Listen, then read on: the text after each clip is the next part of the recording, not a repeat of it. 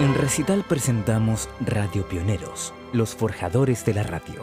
Las historias de quienes hicieron la radio en el mundo, relatadas en una serie de 13 capítulos, los cuales son emitidos diariamente a través de Radio Recital.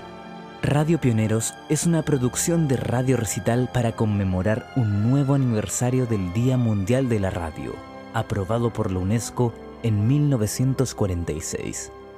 Radio Pioneros, en Radio Recital.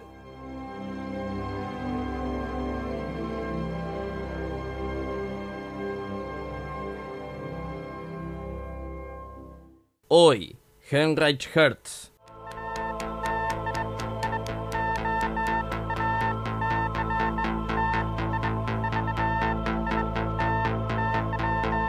Bueno, muchas veces en radio hemos escuchado hablar sobre las famosas ondas hertzianas. Esas ondas son las que hacen que las radios puedan llegar hasta sus receptores, pero ¿quién las descubrió? Hoy conoceremos la historia de Heinrich Hertz, el hombre que descubrió las ondas hertzianas.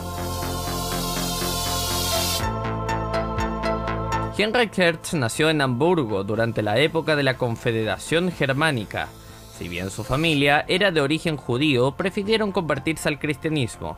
Desde niño, Hertz demostró tener capacidades superiores a sus pares. Hertz acostumbraba a leer libros clásicos en su versión original y leía incluso libros escritos en árabe. Sin duda, era un niño prodigio y a pesar de tener capacidades intelectuales superiores, Hertz era aficionado a las actividades prácticas como la carpintería y el torno, donde también destacaba por su habilidad. Una anécdota refiere como un artesano que le estaba enseñando a usar el torno, quien exclamó al enterarse de su nominación a la cátedra, una lástima porque este chico habría llegado a ser un buen tornero.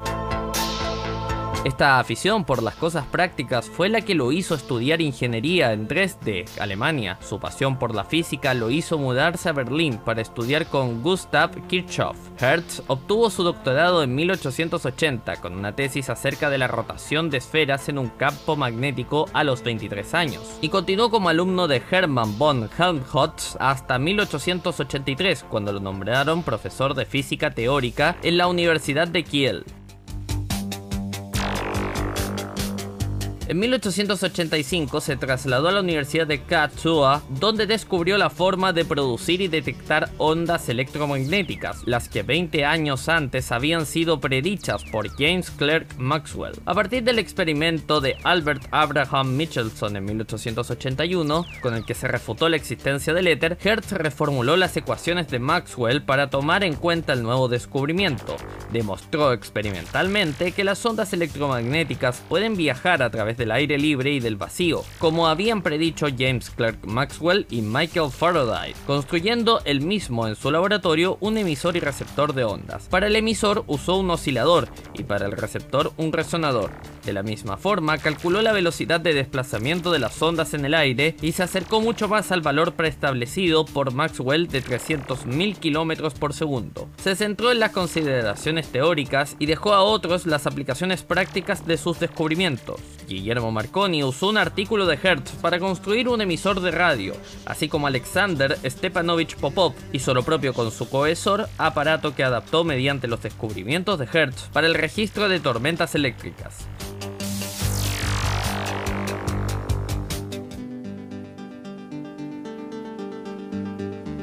Su brillante carrera quedó truncada. Hacia 1889 comenzó a tener graves problemas de salud y aunque no interfirieron con su trabajo, finalmente murió de granulomatosis de Wegener a los 36 años en Bonn. Las telecomunicaciones deben su existencia a este científico, por lo que como homenaje la comunidad científica dio su nombre a la unidad de frecuencia conocida como el Hertz o Hercio decisión que en 1930 tomó la Comisión Electrotécnica Internacional.